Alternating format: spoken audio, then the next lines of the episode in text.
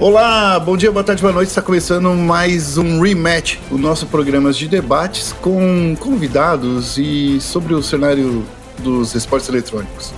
Eu sou Rodrigo Guerra e estou acompanhado de Felipe Santana Félix. Oi, gente, tudo bom? Acabei de beber um pouquinho de água aqui, por isso que deu um delayzinho.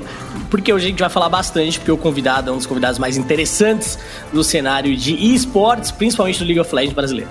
É, e esse convidado é o Murilo Takeshi, o caster eterno mid laner dos nossos corações e Pro player aposentado, Takeshi? Posso falar ah, isso? aposentado, mas ainda, né? A gente chuta uma bolinha pro gol de vez em quando, bate alguns campeonatinhos ali, aqui, divide um campeonato de amador, joga uma solo quillzinha. Muito boa tarde aí, bom dia, boa noite, não sei quando é que você tá escutando, mas esse aí vamos trocar ideia sobre a carreira aí, sobre a vida de um ex-jogador, para onde eu vou, para onde eu pensei, etc.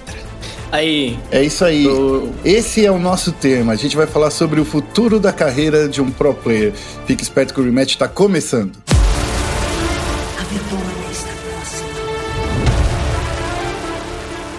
Eu, eu, queria fazer um comentário, é um comentário muito breve, é que a gente teve o Mastercard, o desafio do Mastercard, e fiquei sabendo que puxaram o tapete do Takeshi e não deixaram ele jogar, porque ele ia ser uma Catarina melhor que o Kami. Será, velho? Acho que ah. não. Catarina não, mas ó, teve, teve ah. um, pelo menos um boneco ali que eu vi que ali a rapaziada tava jogando, que se fosse ah. o Takeshon ali, fazia chover. Mas que a do Kami? Seria... Melhor que a do Kami não ia ser? Ah, não sei, não sei. Não quero farpar ninguém aí, não. Mas assim, o D-Rise, se fosse o Takeshon ali de Rise, no, no jogo 2, acho que eu ia fazer uma bagunça. É. Olha só, hein? Ô, ô, ô, Takeshi, você, claro, né? Você tá por dentro do, dos esportes nacionais, mas o que, que você acha desses eventos que acontecem em paralelo aí, antes da gente entrar na pauta em si?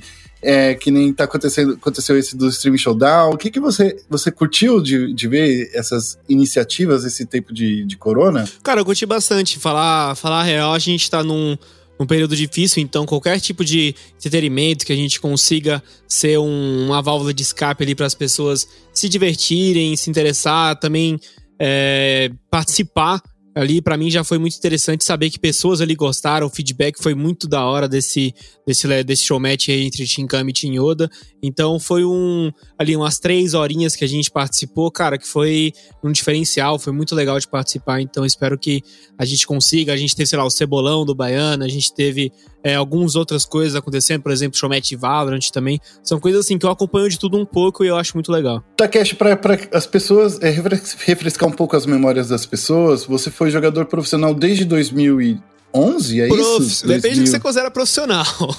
Pro... Profissional que eu falo que você receber pra, pra ah, jogar. Aí foi, a partir, é. aí foi a partir de 2013. Aí é 2013. 2011 ali a gente tava fofando ali, pegando uns, umas placas de vídeo, uns teclados, um mouse, um, quem um sabe. né? É, um sanduba, uma viagem para São Paulo para vir jogar o campeonato e é isso. Mas assim, você pago ali uma quantia, aí a partir de 2013.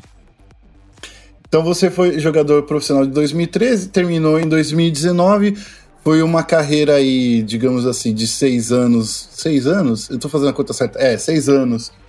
Bastante produtiva, porque você já foi até campeão sul-americano com Rift Rivals Bateu nas traves algumas vezes aí no CBLOL, mas venceu outros, né? Você venceu. Quantos CBLOL você venceu? CBLOL não venci nenhum, infelizmente. Oh, nenhum? Nenhum? Guerra aí, mano. levei só o Desafio Internacional de 2013 e o Rift Rivals. Só posso dizer que, que eu sou campeão latino, mas não sou campeão brasileiro. Você sabe o que, que, que é isso? isso? Isso daí. Isso daí significa que você é melhor do que, é, então. que ser campeão brasileiro. eu, eu, queria só é, dizer uma coisa em relação a isso, porque eu, eu gosto muito de esporte de maneira geral, né? E muita gente fala mal do Rubinho Barrichello, que ele é sempre segundo e coisa do tipo, mas ele é o brasileiro que mais pontuou na Fórmula 1 em toda a história. É, ele pode não ter tido mais títulos, etc., mas ele foi o que mais pontuou. Então, quando a gente olha o retrospecto do Takeshi, eu não acho que ele foi o melhor mid lane. Talvez foi um dos melhores capitães é, em termos de, de, liderança, eu acho que ele é uma unanimidade quando se fala em liderança, carisma e, e simpatia. É, mas eu acho que foi um dos jogadores que mais chegou em final. Então eu acho que é importante a gente ressaltar isso, porque frequência, constância é muito importante também, né? É claro que título é super relevante, mas se comparar em relação a quem fez mais pela história do CBLOL, é, aí eu vou colocar, pode ser até meio polêmico, mas ah, foi Yoda ou Takeshi? Eu acho que foi Takeshi, por exemplo. Takeshi teve mais presenças em finais, enquanto Yoda foi campeão é, com uma apresentação muito boa, mas só teve aquele relance ali de, de genialidade, né? É, e tem outro, outra parte que eu acho que é legal de falar do, do Takeshi, a gente tem que rasgar seda, né? já que o. rasgar um pouquinho de seda. Mas assim, o, o lance do Takeshi é que você tem mais pódio que todo mundo no CBLOL. Então, você pelo menos sabe o quanto que é duro chegar lá né, na frente de uma final. É, né? chegar lá é, é, bem difícil, ainda mais com times diferentes, né? Eu cheguei em cinco uhum. finais completamente com cinco, com outros quatro jogadores diferentes. Então, foi aí splits que eu é, vivi momentos em que eu era um jogador que eu tava ali para aprender, mas também teve splits em que eu tive que ensinar muita coisa, então eu vivi uhum. muita coisa dentro dessa mesma etapa de chegar como jogador em finais, etc. Mas foram anos aí em que eu tive muito aprendizado, é, desde o começo, onde a gente era jogador, psicólogo, comissão técnica, era manager, era um pouquinho de tudo, sabe? Então foi um. Peguei um bom tempo aí que eu acho que eu consegui me interessar e aprender muita coisa em relação a todo o cenário competitivo. Agora que a gente já passou, já rasgou todas as sedas possíveis aqui, eu quero chegar num ponto aí da, nossa conversa, né? Vamos falar de carreira.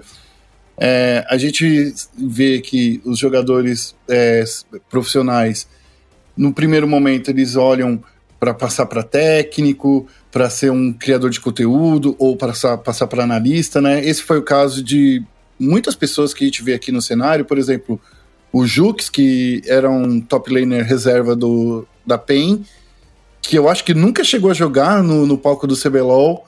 Hoje em dia ele é um analista aí é, da, da NTZ.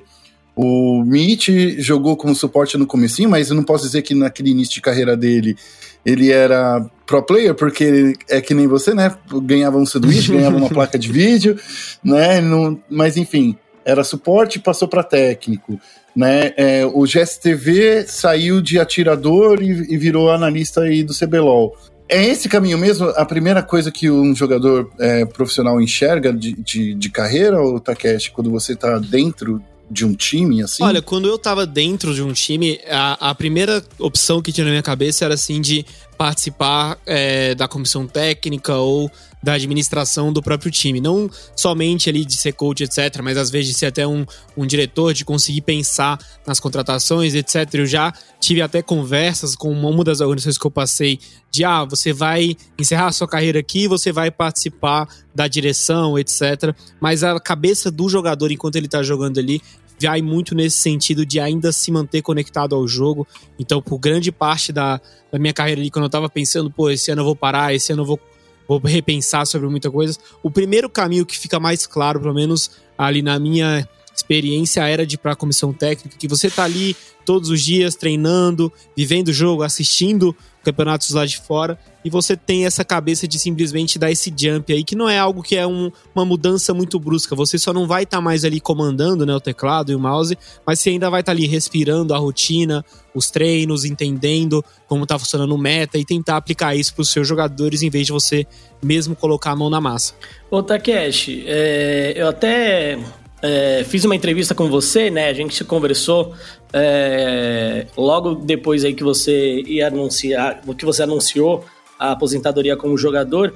E na época a gente até conversou de qual seria o passo, né? Ah, se você ia ser técnico, ia para ser analista, ia. Aí no caso, analista do CBLOL, o que você é no momento, né? Eu falo no momento, uhum. vou falar o que você é, porque assim, é, o ano que vem você pode virar técnico, ou você pode sim, sim. resolver criar conteúdo. Então, assim, a gente falou da gama de possibilidades e, e a primeira coisa que você foi fazer é, foi virar analista aí da, da transmissão. É, então, além dos dois caminhos que a gente imaginou que seria possível, por exemplo, é, virar técnico ou virar um criador de conteúdo como o Baiano fez e está fazendo, inclusive, né?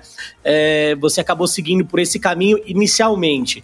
Então, primeiro, eu acho que seria legal saber é, qual foi o pensamento por trás disso e, e, e como é a mudança de rotina, né?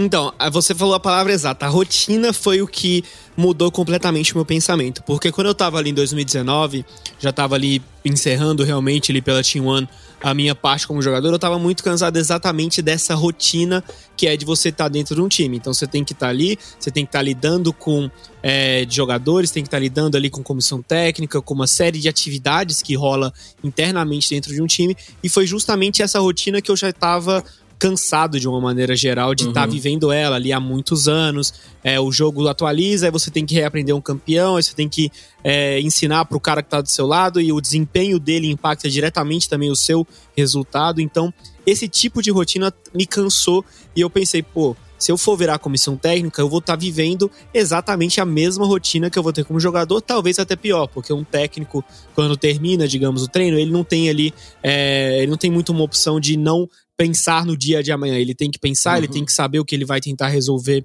no dia seguinte, o que ele vai passar para os seus jogadores. Então eu acabaria vivendo ali a mesma rotina. E sendo agora um analista de CBLOL, eu continuo no meio em que eu quero estar, onde eu gosto de estar também que é esse meio de falar sobre o competitivo, de ver ali a competição, e eu acredito que eu tenho uma, uma rotina que eu consigo trabalhar também em outras frentes, como essa questão de fazer mais stream, que eu consigo é, participar de fazer mais conteúdos, por exemplo, parcerias aí com outras plataformas também que eu faço no momento. Então, é, esse tipo de coisa é o que me fez mudar, porque eu teria uma rotina em que eu teria um tempo disponível maior para fazer mais frentes, para ter o canalzinho do YouTube, para fazer minha stream, para fechar parcerias, etc. É, é, nesse lance de já to, que você tocou no assunto, é, criar conteúdo, né, e ser analista do CBLOL são coisas assim que dá para trabalhar em paralelo. É, como jogador profissional, muitas vezes não dá. Tanto é que a gente vê que nem todos os jogadores profissionais é, são streamers, né? Tem muitos que preferem é, jogar para si só, né? Na solo kill, tem outros que que nem gostam de jogar solo kill, né? A gente viu alguns casos desses no passado, de jogadores que só jogam é, em ritmo profissional. A gente viu isso muito de jogador chinês, né? O próprio.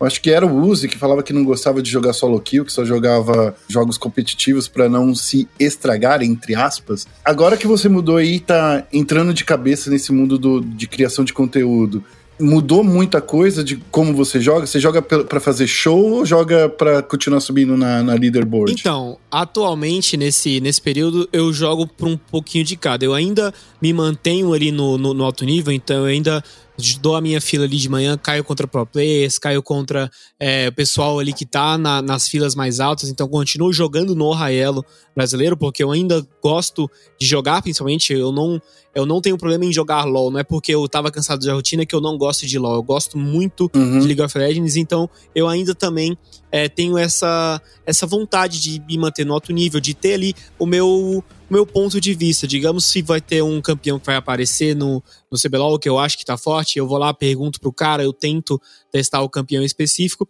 para ter o meu ponto de vista do que eu tô achando daquilo ali.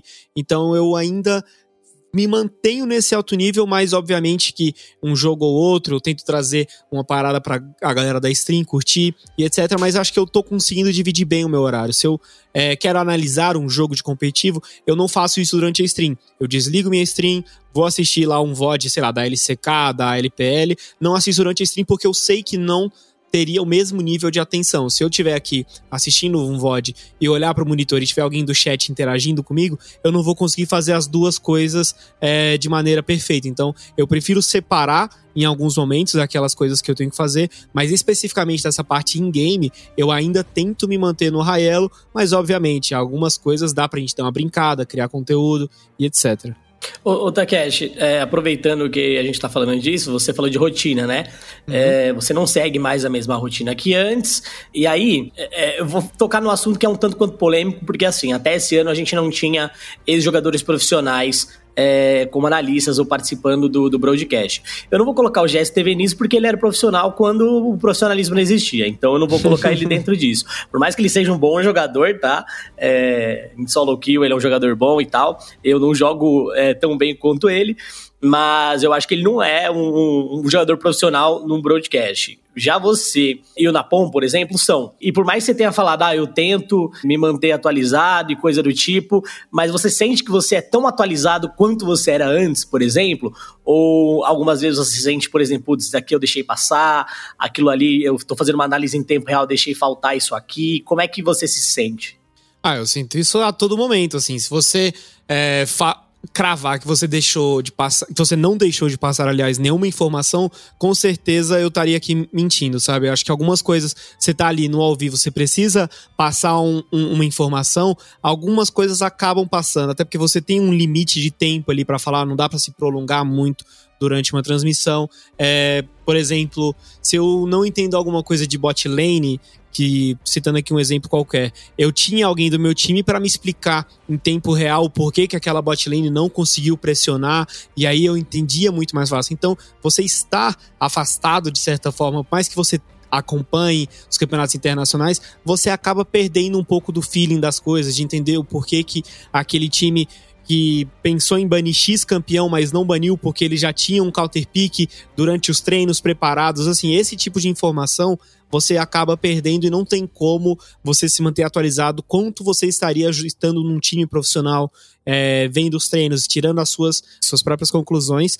Você perde um pouco sim desse ritmo, mas é algo que a gente tenta ao máximo possível se manter atualizado. Por exemplo, eu tenho alguns jogadores específicos que eu tenho mais proximidade, que eu consigo perguntar, mas obviamente que não é a mesma coisa de você estar tá ali tirando a sua conclusão própria, de estar tá em tempo real, realmente entendendo o porquê da matchup X não ter acontecido a, aquilo que você esperava durante o draft. Geralmente, quando você olha o draft, você já tem ali uma noção, pô, vai acontecer isso, isso e aquilo, esse cara aqui vai pressionar esse, só que às vezes não acontece e você não entende muito porquê, aí acaba sendo um problema às vezes da comunicação, um problema às vezes de um jogador não tem muita segurança com o campeão e coisas assim você não tem muito é, como cravar sem estar lá dentro do próprio time. E para emendar, é, só é, um, é, desculpa, Guerra. Ah. É, e para emendar isso daí, eu queria saber de você o que você acha que um jogador, é, um ex-jogador profissional pode trazer ou pode adicionar é, no, na parte de broadcast que um analista, por exemplo, não consegue e o que o analista consegue adicionar que um ex-jogador não consegue. Ixi, tá, calma aí, deixa eu pensar bem aqui.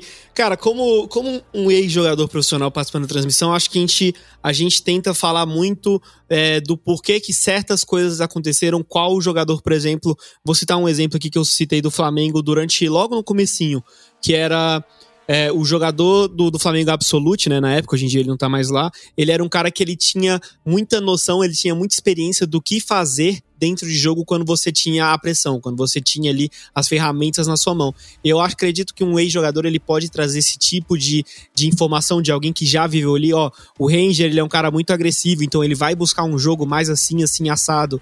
É, o Kami é um cara que ele é um, um pouco mais seguro, então ele vai ser um jogador que ele não vai fazer tanta coisa assim no começo do jogo, mas ele sempre vai se manter muito relevante, entendeu? Coisas assim que alguém já esteve lá dentro, que sabe como é o jogador, quais são as características e o que se pode esperar do jogador quando ele vai jogar com o campeão X ou campeão Y, acredito que um ex-jogador consegue trazer com mais facilidade. Não quer dizer que um analista, alguém que realmente não esteve ali jogando os campeonatos profissionais, não consiga, mas acho que a gente consegue explicar de uma maneira melhor o, o tipo de jogada que a gente espera de cada jogador e acredito também coisas de de macro em detalhes muito pequenos. Ah, esse cara aqui ele não resetou por conta disso, aconteceu isso, isso e aquilo. acredito que a gente tem uma certa facilidade porque tá no nosso olho. Eu consigo olhar para a situação e entender, ó, essa jogada aqui capaz dela não dar tão certo porque ah, esse cara aqui tá atrasado, entendeu? Tipo, consigo ter um feeling mais em tempo real de alguém que estava ali há pouco tempo. Agora, da outra parte, né, que você perguntou de um analista, o que ele pode trazer, acredito que o analista ele tem um, uns recursos técnicos um pouco mais, pelo menos o que eu sinto diferença para mim dos outros meninos é que eles têm é, um feeling melhor de, de, de timing para transmissão, esse tipo de coisa ainda é uma uma das características que eu ainda tô tentando aprimorar. Acho que os caras ali que já estão no CBLOL há um certo tempo, eles têm isso muito mais é, bem bem, bem feito, não sei como dizer melhor isso. Desenvolvido, isso, né? É uma coisa que eles aprenderam, né? Uhum.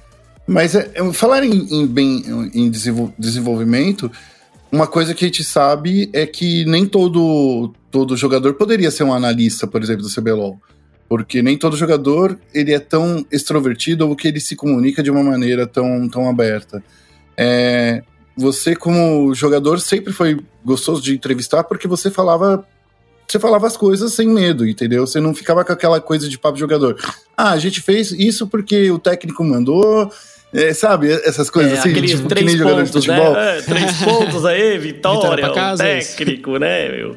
É, então, eu gostava de entrevistar você porque você falava a real sem prejudicar o seu time é, e ao mesmo tempo falando coisas diferentes. Os jogadores, você acha que hoje em dia um jogador profissional ele precisa, precisa aprender a se comunicar para conseguir ter uma visualização dessa de futuro? Ó, eu posso ser um analista do CBLOL, ou eu posso ser um, um analista, sei lá, um dia acontece da SPN transmitir um torneio.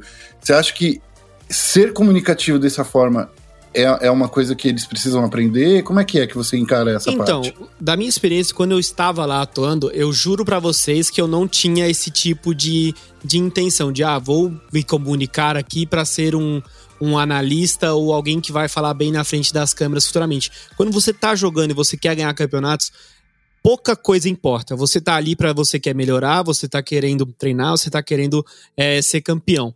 Então, quando você tá ali sendo um jogador, muitas dessas coisas que a gente tá falando aqui agora não se passa na cabeça. Você começa a pensar mais disso quando você já tá ali no finalzinho, quando você pensa, pô, podia ter feito mais stream, podia ter crescido aqui minhas redes sociais, podia ter falado mais nas entrevistas, ter sido um cara mais extrovertido, ter dado mais um ponto de vista que isso ia, ia me abrir uma porta, mas quando você tá sendo ali jogador e você tá querendo ser campeão, você tá querendo realmente ser o melhor da posição, pouquíssima coisa ali vai fazer você sair daquela rotina que é você acordar, você assistir VOD, você treinar, jogar solo kill e treinar, jogar solo kill e assistir VOD de novo. Pelo menos da minha perspectiva que eu tive e de muitos colegas próximos também, esse tipo de coisa a gente sabia que era algo positivo para o futuro, mas a gente não é, dava a importância necessária para o futuro que estava a, ah, por vir, sabe? A gente não tinha muito desse feeling, mas eu acho que sim, acho que o, o cara que ele é, está ali, ele está se comunicando, está interagindo com os fãs,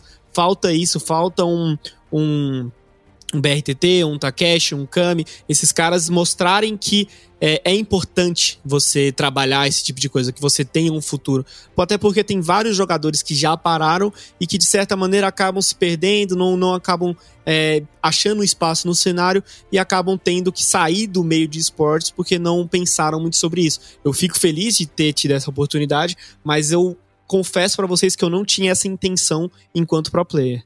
Você acha que, que chegou o um momento que você pensou que teria que seguir por outro caminho, se, se não fosse técnico, analista, mas talvez trabalhar, por exemplo, como um manager dentro de uma uhum. equipe, ou um gerente de esportes, mesmo diretor de esportes? Você chegou a pensar nisso quando você estava nesse, entre aspas, curto período de férias? cara, posso, posso falar que sim.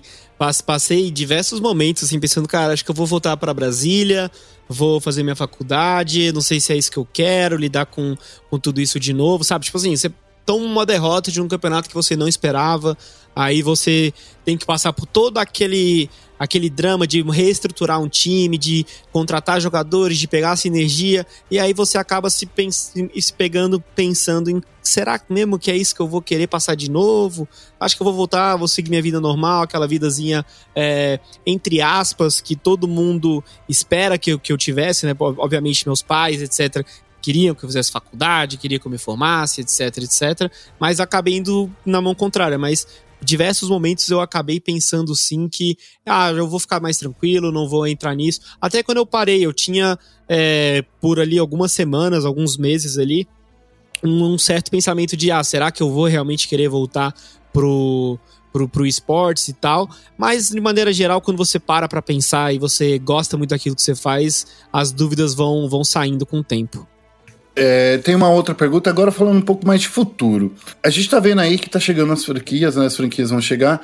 E lá nos Estados Unidos a gente viu que existe uma associação de jogadores, tanto dos Estados Unidos quanto na Europa, na Coreia e na China também. Uhum. Existe uma associação que ela foi formada para defender o, os interesses de jogadores. A gente não sabe se isso ainda vai acontecer no Brasil, ainda está sendo é, formulado aqui é, essa parte da, das franquias. Mas para você, no seu ponto de vista, o quanto que uma associação de jogadores poderia ajudar aos jogadores se prepararem para o futuro? Cara, eu a gente já teve diversos, com, diversos papos, diversas conversas entre mesmo jogadores, mas as coisas nunca chegaram a, a realmente acontecer. Já flertamos com essas ideias na época em que eu era jogador. É, eu já escutei também um papo no começo desse ano de que ia rolar e etc. Mas acaba que nunca se concretiza. Acho que os jogadores eles ainda têm um certo medo de se queimar. Já rolou um episódio, uma época que algumas pessoas aí que eram comissão técnica tentaram fazer esse movimento e eles acabaram ficando com é, mal, mal vistos de certa forma. Então acabou que isso nunca se concretizou, mas eu acho que é uma coisa que ela vai ter que acontecer mais cedo ou mais tarde. E com a chegada das franquias, na minha visão, de um ex-jogador profissional, ela é 100% necessária. Ela vai ter que acontecer porque a gente vai ter que defender algum momento aí os interesses dos jogadores, de entender como questão vai ser do, do piso salarial, questão de, de férias, questões de contratos abusivos e etc., que acontecem, aconteceram principalmente antigamente, hoje em dia é, eu escuto pouco falar sobre isso, de alguns jogadores que estão presos em contratos que não fazem tanto sentido assim, com multas completamente fora da curva, sabe? O cara ganhou um salário X e a multa dele, ele teria que trabalhar durante o contrato dele por 30 anos para pagar a multa dele. Então, seria algo que assim que conseguiria proteger mais os jogadores, mas é algo que ainda não realmente chegou a vias de fato, mas com a chegada das franquias, eu acredito, como ex-jogador, não falo aqui em nome da Riot, etc., que deveria ter sim e que deve ter uma franquia para proteger realmente esse tipo de, de abuso, de certa forma, de acontecer.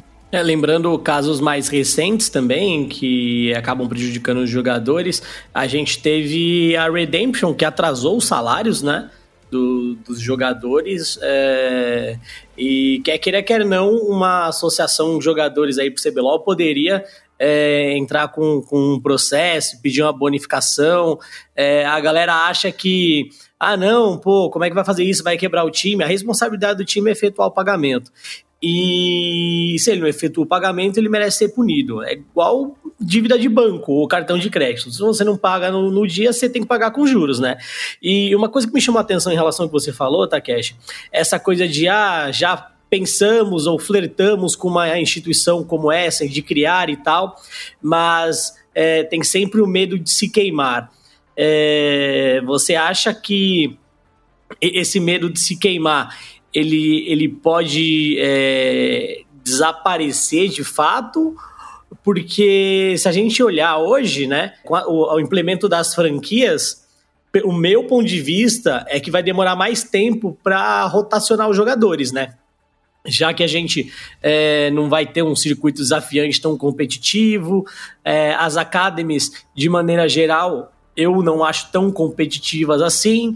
É, então é possível que esse sentimento de vou me queimar e podem contratar outro no meu lugar, ele, ele fique mais fraco com as franquias, ou não?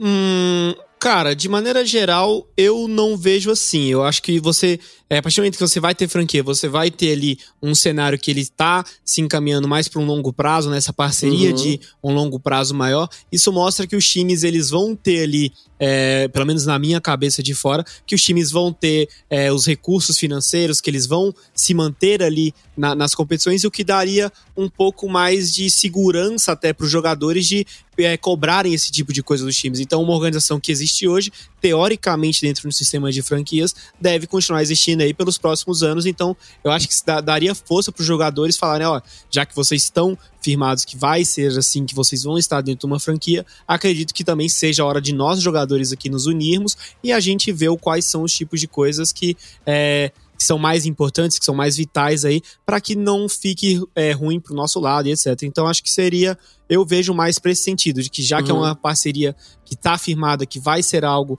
que vai ter um recurso financeiro dos times, que é parte de uma liga, eu acho que faria mais sentido os jogadores, a partir disso, olhar por esse lado e falar: ah, beleza, agora vamos aqui também ver o que é que é necessário para um jogador que está começando. Não é nem para os figurões, né? Como fala aí, os figurões aí já tem é, advogados que olham o contrato, já tem muitas uhum. coisas que, que sabem que que é necessário, que não é algo que, que é, sei lá, supérfluo, é algo que é muito necessário, mas acho que principalmente para os novos jogadores que estão chegando agora, essa questão de, de multas muito grandes em relação ao salário, é, de atrasos, como você bem citou, esse tipo de coisa, os jogadores eles devem se proteger e a chegando a entrada da franquia, eu acho que mostra que os times que lá estiverem devem ser times que já têm um planejamento muito grande e esse tipo de coisa não deve, não deve acontecer pro lado do jogador. Hum, citando, citando uma coisinha, coisa rápida, é, Guerra, para não tomar muito tempo também, eu e Guerra a gente estava olhando e fazendo alguns estudos também sobre o que as franquias mudaram em algumas regiões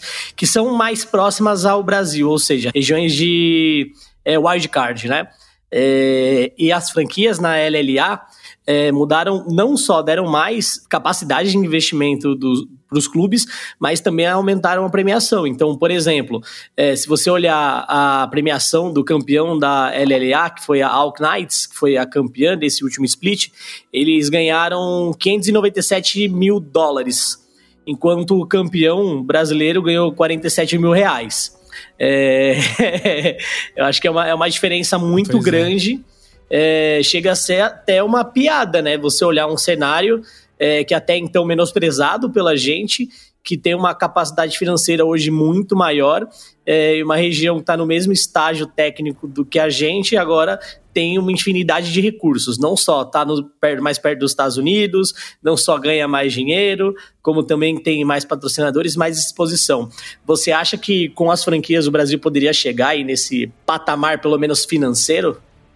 Hum, cara, eu, eu, não, eu não me sinto é, com a propriedade de, de, de, afirmar esse tipo de coisa, mas eu vejo que sim, com a chegada de franquias, a gente poderia é, almejar mais premiações, mais investimentos, mais jogadores podendo aí é, não ter que pensar tanto nessa parte de fazer stream, de fazer conteúdo, uhum. etc., para se focar mais realmente ali é, em treinar, em tra talvez trazer é, comissões técnicas. Então, acredito que o, todo o ecossistema ele vai ser beneficiado aí com a chegada de de franquias, etc. Como a gente, como eu falei, eu vejo com bons olhos a chegada das franquias para os jogadores. É somente os jogadores entenderem ali o aonde que eles podem é, se encaixar, aonde que eles têm que se preocupar para que também possa ficar bom para todos os lados. Uhum. Pra, eu queria finalizar aqui, é, Takeshi, eu queria perguntar para você. Hoje em dia, não precisa falar de valores, tá? Mas vale mais a pena ser jogador ou analista do CBLOL? Que isso? Financeiramente. Aí, aí, aí. Depende, depende de muita coisa, cara. Digamos assim, no seu melhor time, você ganhava mais como analista ou não? Aí. Do que como analista hoje? Aí a Caquita estacou. cara, assim, digamos, digamos que assim, na, na, minha melhor época, no meu melhor time, como eu posso dizer, é para palho, sabe? A gente não, uhum. é, não. Não consigo falar em nome de todos os jogadores, obviamente que tem jogadores aí que a gente tem até o meme do HB20, etc. Uhum. Coisas aí que chegaram no cenário. Que assim, são coisas que são, são números maiores. Então depende muito realmente da carreira de, de cada jogador, de como ele trabalhou a imagem, de como, quais são a relevância dele dentro do cenário. Então, assim, é difícil de cravar, porque eu não sei de que nível de jogador você tá querendo falar. Mas eu posso garantir pra você que eu tô contente, eu tô feliz com a, com a rotina que eu tenho hoje aqui. Questão de criar conteúdo, questão de trabalhar dentro ali como analista. Acredito que foi uma ótima saída que eu tive como um ex-jogador, estando ainda no cenário de esportes. Mas posso. Então, só... mas é, é, justamente por causa disso, porque às vezes o cara é acostumado a ganhar uma bala, a ganhar uma HB20 por mês, digamos assim, e depois ele vê que como streamer não dá para ganhar uma HB20, oh, depende, não é todo mundo que depende. vira. Exatamente, então, então, era nisso que eu ia chegando. Não é todo mundo que vira um gaulês, não é todo mundo que vira um baiano, uhum. um baiano aí que já tá ganhando. Tem uns caras que viraram streamers. Eu vou te dar um exemplo. Eu não acho que o Leco ganha mais dinheiro hoje como streamer do que quando ele era quando o jogador profissional. Uhum. Pelo menos é a minha, a minha percepção, entende? Sei, sei. É por isso que eu falo assim, que é sempre bom a gente tentar ter um patamar. Um streamer médio, falando justamente do, do Leco, ganha uma grana. Claro que ganha. Principalmente com subs que tem, depende da, da comunidade que gira em torno dele. Mas é, você acha que nesse ponto um jogador ele tem que aprender a guardar dinheiro, que nem você guardou, por exemplo? Sim, guardei bastante dinheiro, assim, citando o exemplo do Leco que você citou, por exemplo, o Leco em 2015, né, quando ele foi parar, eu consigo afirmar aqui, só por, por base nos, nos números dele, nas plataformas em que ele já fez também, eu consigo dizer que hoje o Leco, como streamer, ele é mais, é, é mais produtivo financeiramente falando uhum. para ele ser uhum. um streamer do que quando ele parou de jogar LOL. Não sei que nível o Leco estaria jogando hoje se ele ainda fosse um jogador profissional. Eu me sinto à vontade de falar do Lecão porque é o Lecão, então qualquer uhum. coisa, se ele ficar bravo, eu mando uma mensagem para ele e e que tá tudo certo, entendeu? Mas assim, é, é, é mais produtivo financeiramente falando para uma série de, de, de de influenciadores ser streamer do que ser realmente um jogador profissional. Uhum. Vamos citar aqui o exemplo do Baiano também. O Baiano hoje em dia é um cara gigantesco das streams. A gente pode citar o Yoda, o Jux, por exemplo, também já é um cara que uhum. é, participou ali do campeonato, de campeonatos, etc. Mas como streamer, financeiramente falando, eu acho que não se compara é, o nível desses caras com o mesmo nível entre os jogadores profissionais. Você trabalhar é, com os números de stream, de e influenciar, ainda é melhor para o lado do influenciador, pro lado do streamer, pro lado do youtuber, que quer que seja, entendeu? Mas Entendi. eu espero que com essa chegada de franquias, de todo esse investimento que nem o Félix falou, que as coisas comecem a ficar tão boas quanto pro lado do jogador também. Porque como a gente falou lá atrás também, quando você tá sendo jogador, você não tá se preocupando lá na frente. Eu falo daqui 3, 4 anos, quando você já não vai estar tá mais ali no seu ápice da gameplay, etc. Você tá preocupado com o momento, em jogar, em levantar títulos e etc.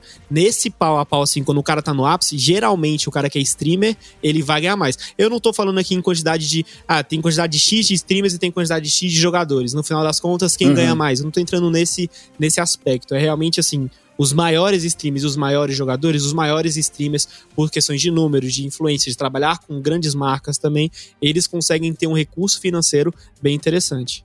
É, uma situação que. Então não é só ir comprando tênis toda hora, né? Também não. Uma situação, um uma situação que eu acho que a gente consegue ver aí é a do Kami, né? Eu acho que ele deve ser o jogador reserva mais bem pago do CBLOL. É, sem jogar nada, porque ele é o garoto propaganda da competição, né? É, e honestamente não, não vai jogar. Eu não acho que ele seja melhor do que o Tinoz, mas ele é um cara que cultivou é, bastante a imagem dele. É, e um outro exemplo também, quando for se aposentar, provavelmente vai ser o BRTT, né? É, não que o BRTT hoje não ganhe pouco, né? A gente é, teve até furos de números do BRTT em termos de jogador e tal, mas é um cara que tem uma imagem muito boa que quando parar de jogar profissionalmente, ele provavelmente vai fazer até mais números do que tá fazendo hoje, né? Sim, sim, concordo com você. Vamos pegar o exemplo do próprio Yoda. Ele, quando jogador, ele era um jogador bom, que levantou títulos, uhum. só que ele trabalhando nessa parte de stream, essa parte em que ele teve essa visão, acho que é muito importante. A gente pode citar o Yoda, o BRTT sim. e o Kami, que são cenários aqui do League of Legends. Eu não, não tô entrando ali tanto no CS, no Free Fire, etc. Mas uhum. são três caras que eles conseguiram trabalhar esse tipo de coisa e que quando pararem, ou né, já pararam no caso do Yoda, uhum. eles vão aí realmente tirar aí os frutos daquilo que eles plantaram. Eles conseguiram ter esse tipo de trabalho de imagem e tiveram essa noção. O BRTT criou a marca dele a dar respeito. O Kami trabalhou muito também é, em questão de, de números, de fazer stream. De, é, um, é uma figura muito importante no cenário. O Yoda é talvez um dos maiores streamers ou o maior streamer que a gente teve num, durante um bom tempo. Hoje em dia tem o Gaulês, tem o Baiano aí também, uhum. que são streamers grandes, mas são caras aí que estavam no cenário de League of Legends e tiveram essa visão, essa noção de que quando fosse parar de ser jogador, ainda continuaria dentro do meio, trabalhando com, com influência, trabalhando com criação de conteúdo. Félix, você tem mais alguma coisa para perguntar? Se a gente puder, a gente fica conversando com o Takeshi a semana inteira. Não, eu, eu não, né? eu não Mas... tenho mais nada, não. Eu acho que é, a gente conversou bastante, pelo menos do assunto que a gente gostaria de falar agora, uma conversa rápida, mas extremamente produtiva. Falamos de carreira, presente e franquia também. Então, eu acho que quando as franquias forem melhores desenhadas e a gente souber é, mais a fundo de como elas vão acontecer, eu acho que vale a pena a gente conversar bastante sobre como vai funcionar as categorias de base, né? Hoje, com o próprio circuito desafiante acontecendo, a gente vê talentos é, que acabam não subindo É, então, por exemplo, é o próprio caso do Titã, que teve um destaque muito grande durante um tempo e hoje está basicamente desaparecido do cenário. É, então, acho que a gente pode conversar mais sobre como formar a próxima geração, ou a quarta, porque eu acho que a gente já está na terceira geração de jogadores profissionais, né? A, como formar a quarta geração de profissionais de LoL brasileiro. É, isso aí é um negócio que eu topo participar também, porque é uma das grandes preocupações que eu tenho é quando é, BRTT parar, quando Revolta parar, cadê, cadê essa nova geração? Onde é que eles vão. É, onde, onde, onde estaremos, né, quando esses caras pararem? Que por muito tempo aí existiu BRTT, Kami, Revolta, Yoda, Loop, Takeshi, mas com a geração aí que é. está por vir, tem que trazer também é, esses personagens, digamos assim, porque é algo que nós, como é, espectadores também do CBLOL gostamos de acompanhar bastante. É, que honestamente, desses aí que você falou, o único que é relevante no momento é o BRTT, né? O resto aí. aí é, farpou. Olha, essa é, farpou, não, mas hein? é verdade. Se você olhar, por exemplo, pra selva, cara, a selva já foi substituída por excelentes jogadores, né? O Ranger, eu acho que é um bom exemplo é, dentre é, eles é, e o melhor exemplo. É, no meio, a gente tem outros jogadores também fantásticos. Agora, como atirador, velho, a gente tem ali o BRTT que é, vira e mexe, entra temporada, sai temporada, é um dos destaques, certo? É, e tem o Absolute, que eu não sei por que gosta tanto da T1, que voltou pro, pro, pra divisão de acesso, assim, nada contra a T1, mas é um cara que, é, por mais que tenha contusão, etc., merece um, um time melhor, né? eu só fico triste do Absolute voltar pro circuitão, porque é. eu acho que ele foi um dos melhores. Se não o melhor, um dos melhores AD Carries do split O cara passado, é um monstro, aí é outra Jogando história. com meio tendão, o cara é um gênio, velho. o Absolute é realmente muito bom. É muito isso. Bom. Takeshi jogou com o Absolute, né, Nossa. Takeshi? Então sabe que, que o cara dá os- deu literalmente o sangue pra Ele é jogar, muito né? bom. Ele me levou ao CBLOL ali no meu penúltimo split. Foi ele. Po- Posso dizer que 80% daquele, daquela subida da T1 pro CBLOL tava na, na, na mão do Absolute ali. É isso aí. Então vamos encerrar aqui o programa de hoje. Obrigado, muito obrigado, Takeshi, por você ter participado com a gente. É, eu queria deixar bem claro que você não, não vai deixar de ser um, um jogador nos nossos corações. Você sempre vai ser o Murilão, o Takeshi do meio. E mesmo aquela parte que você passou no top, que foi um pecado que fizeram com você, é, Confia na Cal. você vai ser o cara. Valeu, obrigado a vocês aí pelo convite. Tamo junto.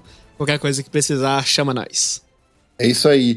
A gente vai encerrando por aqui o rematch. Não se esqueça de seguir a ESPN nos nossos canais, nos nossos redes sociais.